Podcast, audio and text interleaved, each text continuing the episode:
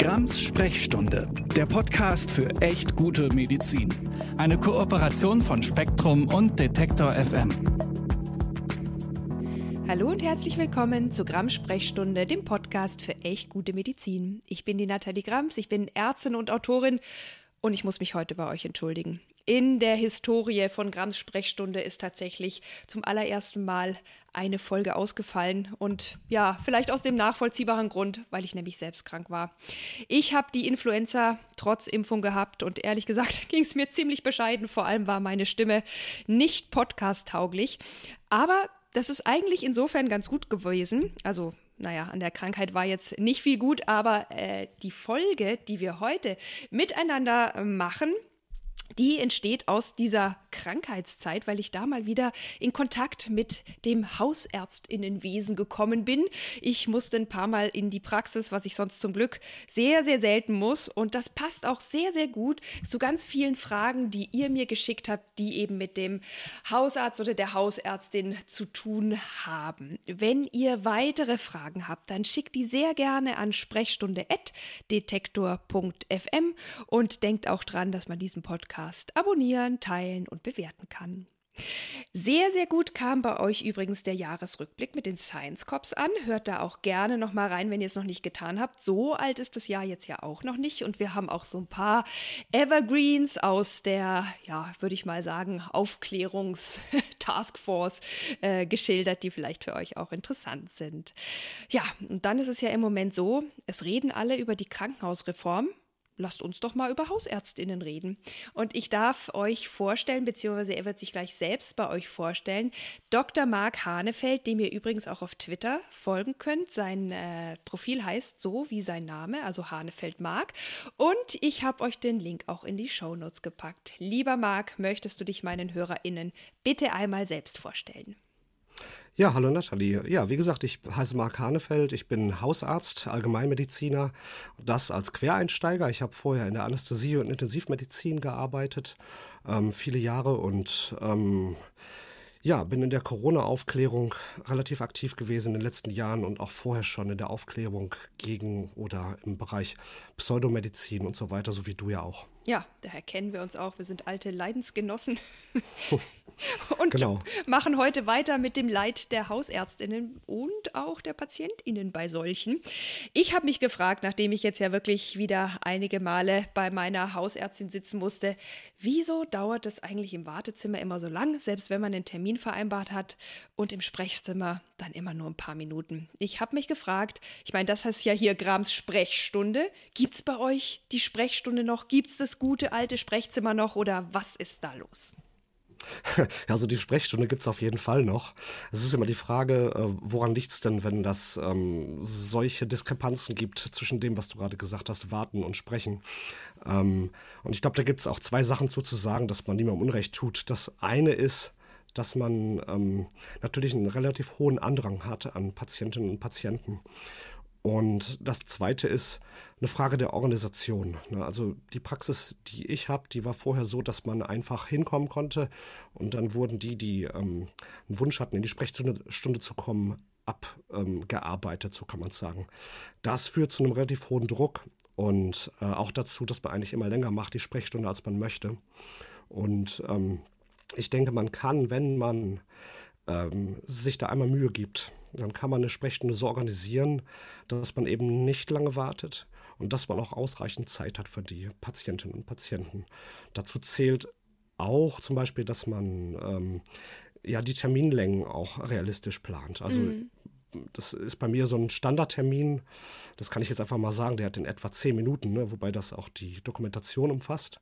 Und wenn man aber Dinge hat, wie zum Beispiel ähm, psychische Erkrankungen oder auch eine Gesundheitsuntersuchung, also diesen, diesen Check-up oder einen ähm, Ultraschall vom Bauch oder sowas, da braucht man eben länger und das muss geplant werden. Und wenn man das ehrlich für sich tut, dann kann man das eben durchaus auch so machen. Frage ist immer, ob man ähm, sehr, sehr viel Druck von außen bekommt. Also wenn man eine Praxis hat, die Termine hat, so wie bei dir, und du kommst trotzdem nicht äh, dran oder hast da nur kurz Zeit, dann kann halt passiert sein, dass ein paar Termine so gelaufen sind vor dir, wie sie nicht hätten, wie sie nicht geplant waren, möchte ich jetzt mal sagen. Oder ähm, es kann sein, dass äh, einige Notfälle dazwischen kamen. das weiß man immer nicht. Ähm, deswegen würde ich mir jetzt von einem Besuch nicht unbedingt ein Urteil erlauben, aber grundsätzlich kann man schon ähm, auf unserer Seite viel tun in den Praxen. Und ähm, was man dafür braucht, ist natürlich auch das Verständnis der Patientinnen und Patienten, dass man nicht unbedingt tagegleich drankommt. Und dann wiederum, wenn man ähm, das beachtet, dann muss man natürlich auch sagen, wenn man dann doch mal was hat, was heute, jetzt geklärt werden muss, wie starke Schmerzen zum Beispiel, dann muss man auch dafür sorgen, dass das dann auch ähm, eingeschoben werden kann. Und ich will jetzt mal sagen, das ist im Durchschnitt weniger als einmal die Woche beim Bier jetzt der Fall. Ja, ja, ich meine, in meinem Fall war es jetzt auch offensichtlich. Ähm, es war halt einfach Hauptinfektsaison. Ähm, es hat sich wahrscheinlich Corona mit Influenza und RSV da die Hand gegeben. Insofern ist es ja auch das, was dann letztlich den Hausarzt und die Hausärztin ausmacht. Wenn ich akut krank bin, kann ich auch akut dahin kommen. Aber ich bin dann vielleicht nicht die Einzige, weil gerade irgendwas rumgeht oder grassiert. Aber das ist eben immer noch so die erste Ansprechstation, äh, die Medizinbasis, sage ich immer auch ganz gerne. Und da stapelt sich's halt auch mal. Aber das ist eben naturgemäß so. Das wird wahrscheinlich auch mit der besten Praxisstruktur nie ganz anders werden können, weil halt Infektwellen bedeuten, dass viele Menschen zugleich genau dieses Angebot suchen und auch brauchen. Wobei, wenn ich nochmal eingreifen darf, das ist natürlich so, aber man kann natürlich die, die Sprechstunde der chronisch Erkrankten oder ja, Menschen mit, mit ähm, anderen Beratungsanlässen als jetzt Infekte. Die kann man ja trennen von der Infektsprechstunde. Denn für einen Infekt brauche ich nur wirklich sehr kurz. Da brauche ich auch keine Sprechstunde, sondern da muss ich einfach nur gucken, ob es etwas Schlimmeres gibt oder nicht. Und dann krank schreiben und eventuell Medikamente verordnen oder sowas. Aber äh, für ähm, andere Termine, da brauche ich diese Zeit. Und ich habe das auch so gemacht, dass wir die Infektsprechstunde dann getrennt haben von der Regelsprechstunde. Und dadurch ist es natürlich dann auch äh, so, dass man äh, dann eben auch dort nicht so lange warten muss unbedingt. Ja. Das fand ich während Corona auch gut. Da gab es auch so eine Infektsprechstunde. Die gibt es jetzt nicht mehr, aber vielleicht könnte das ja für den einen oder anderen Hausarzt oder die Hausärztin auch eine Idee sein für die Zukunft, das einfach zu trennen.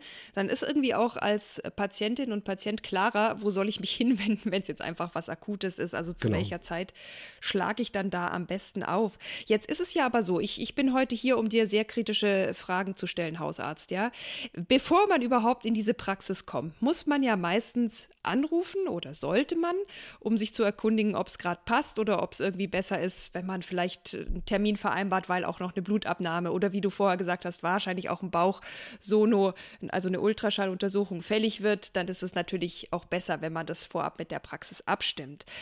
Aber man kommt da ja nie durch. Also ich weiß nicht, wie viele Minuten ich in der Warteschleife gehangen habe. Ich war dann aber irgendwann durchgekommen. Ich bin auch in der Praxis gesessen und habe dann mitbekommen, was da abgeht. Ich, man denkt ja immer, okay, die lieben Leute da, die MS, MFAs vorne an der Rezeption, die legen den Hörer einfach nur irgendwo hin und keiner kümmert sich.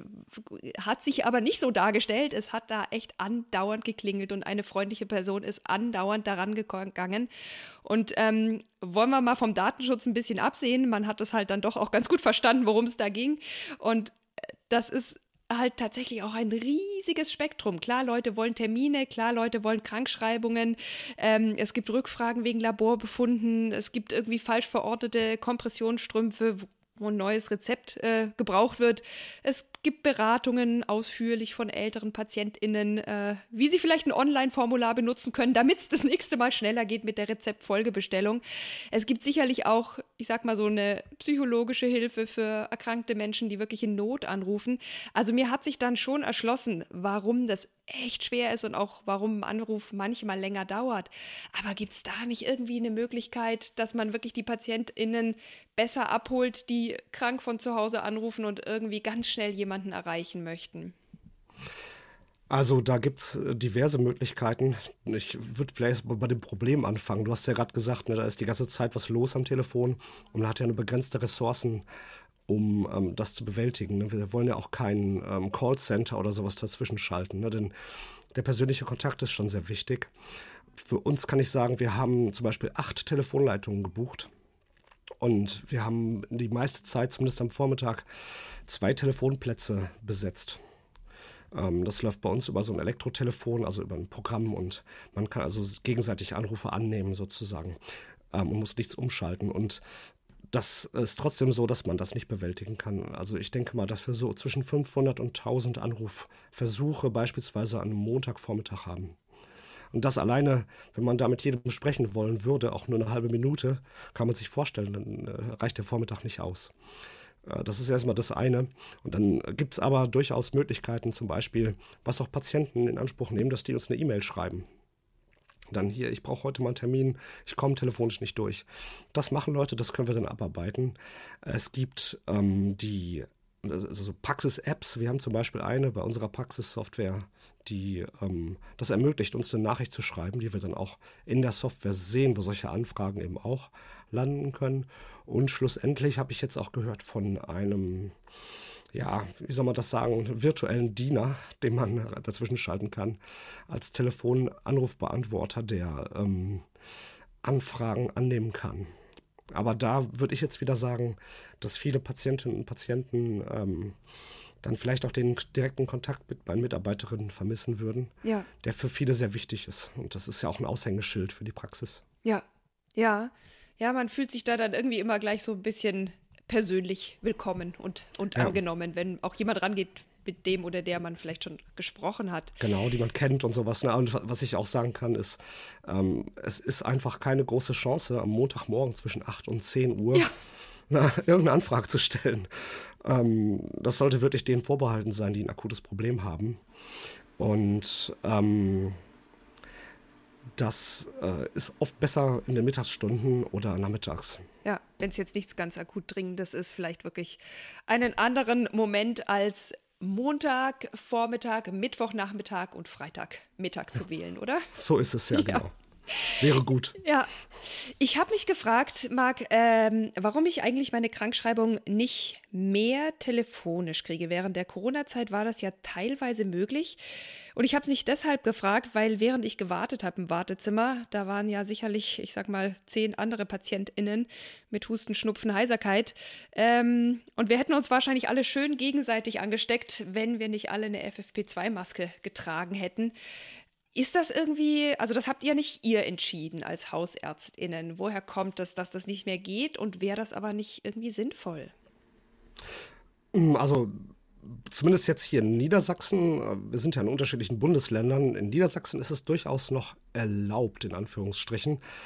Ehrlicherweise hat mich das die ganze Zeit nicht interessiert, ob das erlaubt ist, weil ähm, wir am am Ende ja immer nur eine bestimmte Anzahl von Patienten versorgen können. Und es gab jetzt Zeiten November, Dezember 2022, da hätte man das eigentlich gar nicht bewältigen können. Da haben wir trotz der telefonischen Krankschreibung 30 Patienten in der Infektsprechstunde mhm. gehabt. Kannst ja. du dir vorstellen, wie lange das dauert? Ja, ja, klar. Ähm, und also wir machen das noch. Und wir haben dafür aber auch ein Verfahren etabliert, also dass wirklich ähm, klar gefragt wird, ob es irgendwelche Warnzeichen gibt. Ne, die werden dann noch abgefragt und auch dokumentiert. Und dadurch haben wir derzeit Patienten, auch wirklich nur in der, dieser Infekt- oder Akut-Sprechstunde. Infekt ist fast schon falsch, weil da auch Patienten mit Rückenschmerzen kommen oder sowas. Ne? Ähm, aber da haben wir jetzt eigentlich wirklich nur welche, die sagen, nee, also ich habe es lieber, wenn ich den Arzt nochmal sehe oder der einmal drauf guckt oder mich abhorcht oder was auch immer. Okay, also man kann das versuchen, da anzurufen und zu erfragen. Also es ist ja wahrscheinlich auch ja, so, ja. wenn ihr einen Patienten oder eine Patientin gut kennt, ist das wahrscheinlich auch eher möglich, als wenn das jetzt totaler äh, Neuling ist. Ja, also wenn wir den nicht kennen oder ja. das ist ein Vertretungsfall oder sowas, dann geht das natürlich nicht. Da muss man einmal gucken. Aber sonst geht das schon und ich habe immer schon, also ich bin ja Quereinsteiger in die Arztpraxis und mich hat das immer schon gestört, dass dort im Wartezimmer Leute sitzen, die, was weiß ich, wegen Blutdruck kommen oder wegen Rückenschmerzen, neben Leuten, die ähm, doll husten oder extrem verschnupft sind, ja, wodurch dann am nächsten Tag zumindest ein Teil von denen am Vortag noch nicht erkältet kommen. Ja, nochmal kommt, weil jetzt eine Erkältung vorliegt. Ne? Genau. Das hat mich schon immer gestört und deswegen werde ich zum Beispiel niemals diese Infekt-Akutsprechstunde, die abgetrennt ist, ähm, wieder abschaffen. Und außerdem derzeit, im Moment ist das ja immer noch so, dass wir in einer kritischen Infektsaison stecken und eben Corona doch noch nicht ganz vorbei ist. Auch wenn es so ähm, politisch schon. politisch und kommunikativ häufig schon. Aber in der medizinischen Realität ist das ja nicht so. Und Ähm, deswegen ähm, warten die Leute auch draußen. Ja. Nicht im, nicht im, im äh, Wartezimmer. Ja, stimmt. Das war ist hier in dem Fall auch möglich gewesen. Das äh, war auch wirklich eine gute ha. Sache. Ja. Siehst du, hättest du dich ja auch noch frei halten können. Ja, ja, mit meinem, ich hatte etwas höher Fieber, habe ich mich nicht ja, ganz so nach kalt und windig draußen. gefühlt. Ich hing da auf diesem Stuhl, bis ich irgendwie runtergerutscht bin und sie mich ins Zimmer gezerrt das haben. Das ist auch verständlich, das ist verständlich, ja. Ja, aber äh, bleiben wir mal bei den kritischen Fragen. Ich habe ja gerade auch schon den Mittwochnachmittag ähm, angesprochen. Der ist ja in vielen Praxen traditionell zu, weil da so ein bisschen die ganze Ablage und die ganze Bürokratie erledigt wird, was auch wirklich dringend nötig ist. Aber da lese ich doch gerade, dass irgendwelche Ärzteverbände gefordert haben, äh, dass tatsächlich jetzt der ganze Mittwoch bei euch geschlossen sein soll, weil die Bürokratie so krass überbordet. Äh, da habe ich mich dann schon so ein bisschen gefragt, huch, Kommt das wirklich? Wie schaut's aus? Also äh, gibt es aus meiner Sicht keine Bestrebungen zu, dass das wirklich kommt. Hat der Deutsche Hausärzteverband zum Beispiel auch nicht gemacht. Es war in dem Fall der Virchow-Bund, die ähm, überwiegend ähm, Gebietsfachärzte vertreten. Bei denen ist auch die ganze Lage nochmal schwieriger, auch die, die Finanzierung der Fälle und so weiter. Ähm, da gibt es sehr, sehr viel ähm, Unmut auch bezüglich der Bürokratie. Ich glaube, das weiß jeder. Ähm, das ist alles relativ schwierig bezüglich der ganzen Ziffern, die wir eingeben müssen und was wir alles an Plausibilität darlegen müssen gegenüber den ähm, kassenärztlichen Vereinigungen, also den KV und den Krankenkassen, was man äh, an Regress ja, zumindest Gefahr oder Androhung hat, äh, wo man überall drauf aufpassen muss auch. Ähm, und schlussendlich auch die äh, Bezahlung unserer MFAs, die einen super Job machen die jetzt auch zu Recht eine Gehaltssteigerung bekommen haben, die sich aber nicht in der Finanzierung der äh, ambulanten Medizin abbildet letztendlich und äh, dazu kommt natürlich auch noch die Steigerung der ähm, Betriebskosten der Praxen jetzt im Rahmen dieser ganzen Ukraine-Krise und einer Energiekrise, die wir haben. Und das hat dazu geführt, dass dieser Vorschlag kam. Ich halte davon nicht so viel, weil ähm, erstens äh, das auf dem Rücken der Patienten zu machen, sicherlich nicht sinnvoll ist. Und außerdem haben wir auch viel zu viel äh, Andrang in den Praxen und wir würden immer nur auch einen riesen Berg auch an Anfragen vor uns herschieben und würden uns selbst letztendlich auch nichts Gutes tun damit. Mm. Ja, okay, dann verstehe ich das. Ähm, dann gehe ich mal direkt gleich weiter zu einer kritischen Frage, die ich auch von meinen HörerInnen immer wieder gefragt worden bin. Das geht mir persönlich jetzt natürlich nicht so, weil wenn man meinen Namen liest, kommt man wahrscheinlich nicht auf die Idee. Aber viele meiner HörerInnen haben gefragt, wie schafft man es eigentlich, äh, nicht an den Arzt oder eine Ärztin zu geraten, die einem wirkungslose Homöopathie, überteuerte Nahrungsergänzungsmittel oder irgendwelche seltsamen Igelleistungen aufnötigt und äh, das ist vielleicht auch gerade in der Corona-Pandemie ähm, nochmal ein ziemliches Thema gewesen, weil es ja immer so ein Problem ist. Ne? Was macht man bei viralen Infekten? Außer abwarten, wenn es nicht wirklich lebensbedrohlich schlimm ist, kann man ja meistens nicht viel machen, außer symptomatisch ein bisschen behandeln. Ähm, und wie, also das ist natürlich so eine ganz große Möglichkeit, Window of Opportunity, ähm, da dann irgendwas zu geben oder anzubieten oder zu verschreiben. Äh, jetzt bist du natürlich ein echt Hardcore-Schulmediziner in Anführungsstrichen, aber kann ein man, Reizwort. genau, ich habe es in Anführungsstriche Ein Kampfbegriff. Also du bist ein wissenschaftsbasiert äh, tätiger Mediziner. Ich bin kein Esoteriker, ja, genau, genau, so würde man sagen. Aber wie schafft man das auch vielleicht, das als Patientin auseinanderzuhalten, wo man was findet? Klar, wenn jemand eine Zusatzbezeichnung Homöopathie auf dem Schild hat, ist es wahrscheinlich, dass da vielleicht auch andere Probleme mitschwingen. Ähm, mich selbst eingeschlossen, ich will mich hier gar nicht ausnehmen, aber ich habe ja keine Praxis mehr. Ähm, aber wie kann man das vielleicht im Vorfeld schon ein bisschen klären? Oder vielleicht, was kann man auch sagen, wenn man in so eine Situation gerät? Jetzt musst du dich mal ein bisschen in die PatientInnen hineindenken, beziehungsweise was überzeugt dich auch auch davon, das nicht anzubieten? Also es ist sehr schwer, das vorher zu wissen. Das ist, äh, möchte ich vorab sagen. Und ich weiß auch nicht, ob man wirklich gute Ratschläge hat, außer dass man die ähm, Homepages der betreffenden Praxen sich anschaut und eben schaut, ob es dort, also wie, wie, der Leistungsumfang ist. Ne? Wir selbst haben das auch. Ne? Was, was tun wir, was bieten wir an? Ähm, daraus kann man schon mal einiges entnehmen. Und ähm, ich glaube, man ist tatsächlich als Patientin und Patient in einer relativ schweren Situation, weil die ähm, Praxen einfach in der Minderzahl sind. Wir haben Ärztemangel und man kann nicht großartig wählen. Ne? Also auch ein Hausarztwechsel gestaltet sich ähm, heutzutage häufig relativ schwer. Und ich denke, da ist es wichtig, dass man, wenn man das wirklich vermeiden möchte, dass man sich davon abgrenzt. Und ähm, sagt, dass man es nicht mit sich machen lässt. Das Problem ist natürlich, äh, es gibt ja eindeutige Dinge, die äh, Nonsens sind. Also so, wenn man mir Globuli aufschreibt oder Homöopathie allgemein, irgendwie sowas, äh, das ist letztendlich ja völlig klar, dass das ähm, Pseudomedizin ist mit einer ganz wesentlichen Hauptwirkung, das sage ich es meinen Patienten auch immer, das Portemonnaie ist nachher leerer. ja, und, ähm, man, man ist nicht gesünder dadurch. Ja. Und ähm, das ist völlig klar. Ich denke, schwierig wird es, wenn äh, Dinge angeboten werden, die eben nicht im Spektrum der, ähm, der Medizin drin sind, die aber einem als Patient nicht so bewusst sind, weil man da nicht im Thema ist. Es gibt da auch Praxen. Also ich kenne eine Praxis aus dem Bereich, ich sage jetzt mal Orthopädie, Chirurgie, die, lauter so, die la lauter so Igelleistungen anbietet. Und ich würde da einfach auch wirklich zu einem ähm, gewissen Misstrauen ähm, raten, wenn man Angebote bekommt, privat was zu bezahlen. Es ist in der Regel ähm, auffällig, wenn man privat was bezahlen muss, weil das meiste, was ähm, irgendwie wirkungsvoll ist, das wird von den Krankenkassen übernommen oder man kann wenigstens einen Antrag stellen. Und ähm, ich halte es auch insgesamt für vernünftig, wenn man äh, als Patientin und Patient auch hinterfragt. Also ich möchte nicht, dass Leute vor mir sitzen, die alles äh, zu einem Ja und Arm sagen, sondern man muss sich auch abgleichen. Hat jetzt der Doktor das richtig verstanden oder hat er das in den falschen Hals bekommen, was ich gesagt habe? Und ich denke, dass man da immer weiterkommt. Aber ähm, und man kann natürlich auch ein bisschen sich umhören in seinem Gebiet. Ne, Gibt es irgendwelche Leute, die dafür bekannt sind, esoterische Verfahren anzuwenden? In meine Praxis kommen ja viele Studentinnen und Studenten. Und ich habe ähm, von einigen gehört, die entsetzt waren von allgemeinmedizinischen Praxen, äh, wo sie vorher gewesen sind, wo eben Klangschalen benutzt worden sind, wo ausgependelt worden ist, ob jemand Corona hat, dann aktiv von der Impfung abgeraten worden ist.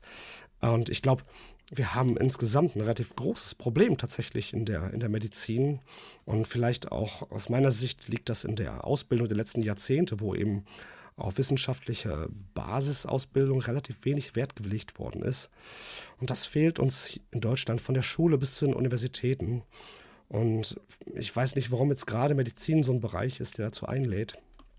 Aber ähm, ja, dem ist man als Patient dann ausgeliefert. Ich verstehe die Frage, ich denke, man kann wirklich nur versuchen, alle Informationsquellen, die es gibt, ähm, zu nutzen. Oder zum Beispiel Bewertungsplattformen, die sich darauf stützen. Ich weiß nicht, wir kennen den Twitter-Nutzer der Apotheker. Ja. Der hat ja eine Positivliste gemacht ähm, für Leute, die eben keine Schwurbelei anbieten. Mhm. Und das ist natürlich nur sehr begrenzt wirksam, ne, wenn das eine Einzelperson macht. Aber vielleicht äh, ist die Frage deiner Hörerinnen und Hörer durchaus ähm, ja so ein ähm, Incentive, sowas mal zu überlegen. Ja, ja, und man kann natürlich für die äh, Nahrungsergänzungsmittel immer auch mal auf den Klartext Nahrungsergänzungsmittel äh, schauen. Das ist eine Webseite, die heißt genau so, wie ich es gerade gesagt habe. Äh, Hänge ich euch in die Show Notes. Und für die Igelleistung gibt es auch kritische Checks. Also der Igel-Monitor zum Beispiel fällt mir da ein, lege ich euch auch in die Show Notes. Wenn euch irgendwas angeboten wird, dann ist es auch immer total möglich und äh, gut zu sagen, habe ich gehört, ähm, überlege ich mir, komme ich wieder auf sie zu und dann kann man zu Hause mal googeln äh, und einfach erstmal selber überlegen, ob man das tatsächlich braucht und will. Aber das bringt mich gleich schon zu meiner nächsten Frage, ähm, Marc. Äh, und das ist ein bisschen eine Chance für dich, weil ich würde dich bitten, der Legende vom Pillen verschreibenden Drive-In-Doktor noch mal ein bisschen weiträumiger entgegenzutreten, weil ich höre das immer wieder, egal was ich habe, ich gehe mit dem Rezept aus der Praxis raus, wohl zum Wohle der Pharmaindustrie, wahrscheinlich verdient der Doktor da auch noch irgendwas mit dabei, aber jetzt auch mal ohne so polemisch zu sein, ich kenne das auch, ne? dass man immer so ein Verlegenheitsrezept mitbekommt und das kommt ja durchaus auch in Konflikt damit, dass in vielen Leitlinien, also bei vielen verschiedenen Erkrankungen, erstmal Änderungen des Lebensstils empfohlen sind oder auch einfache Maßnahmen, von mir aus auch mal eine Naturheilkunde als, als primäre Intervention genannt sind. Wie kommt es dazu, dass es doch immer noch so ist, dass man irgendwie das Gefühl hat, man kann sich eines Rezepts fast gar nicht erwehren? Ich glaube, das liegt daran, äh, dass man das gegenseitig gewöhnt ist, dass man äh, irgendetwas tut. Ich glaube, dass das so ähnlich wie bei der Homöopathie was ist, dass man äh, irgendetwas tun möchte. Mhm.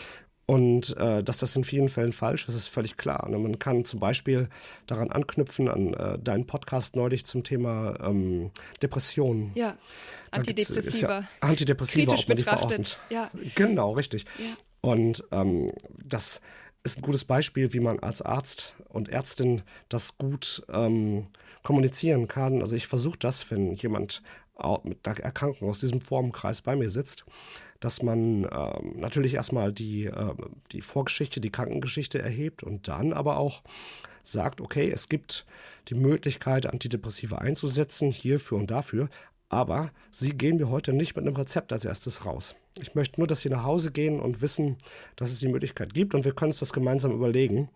Ich würde das aber gar nicht unbedingt vorschlagen, denn, sondern nur, wenn wir die nächsten ein, zwei Wochen mit hm, Maßnahmen XYZ nicht weiterkommen. Mhm. Und ich glaube, da sollten wir auch alle ehrlich sein, was Medikamente können und was sie nicht können. Und ähm, meine Meinung ist eher, dass äh, jede Pille, die ich nicht aufschreiben muss, eine gute Pille ist.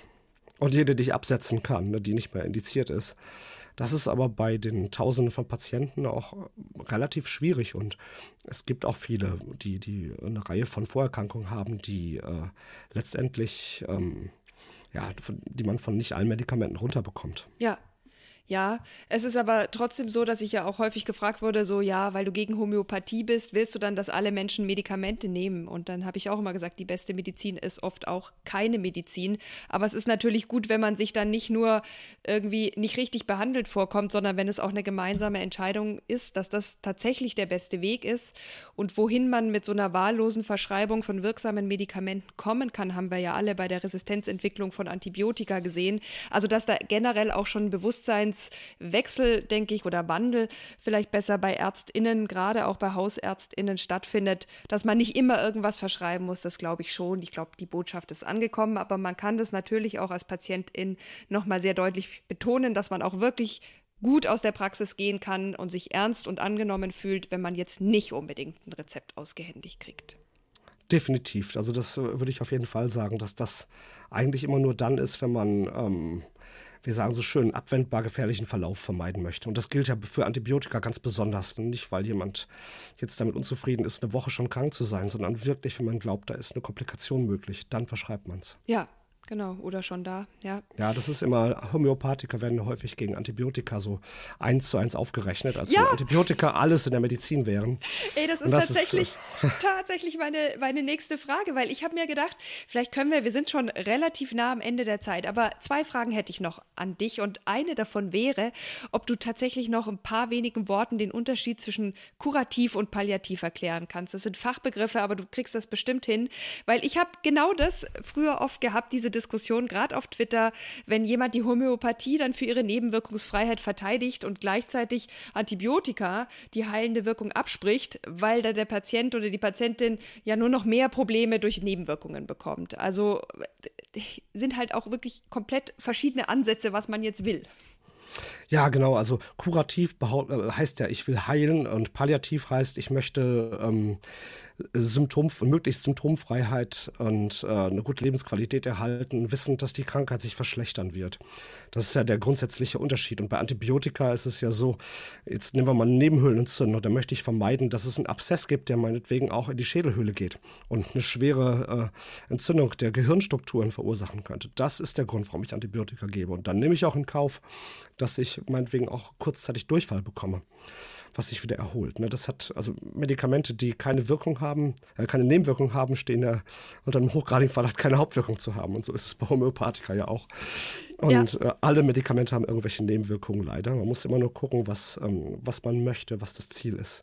Und ähm, palliative Therapie bedeutet ja zum Beispiel nicht, dass man jemanden einfach sterben lässt, sondern Man möchte auch zum Beispiel ähm, jemand mit einer schwersten Herzinsuffizienz, dem möchte man noch schöne Wochen, Monate, wie auch immer, ähm, gewährleisten und ähm, aber nicht, dass, dass er in dieser Zeit Luftnot hat. Also das heißt, man wird dann wasserausschwemmende Medikamente und alles Mögliche geben, um ähm, die Symptome ähm, ja, im Griff zu halten. Ja, zu lindern einfach, nicht zu, zu heilen, sondern genau. zu lindern. Ja. Lindern ist eine ärztliche Aufgabe, ja. Ja, Genau, und eigentlich auch eine sehr, sehr wichtige, gerade am ja. Lebensende, aber natürlich auch während äh, viraler Infekte. Deswegen darf man ja auch an der Stelle dann ruhig mal ein Ibuprofen oder sowas nehmen, um einfach nicht ganz so gequält zu sein, nicht ganz so hohes Fieber zu haben.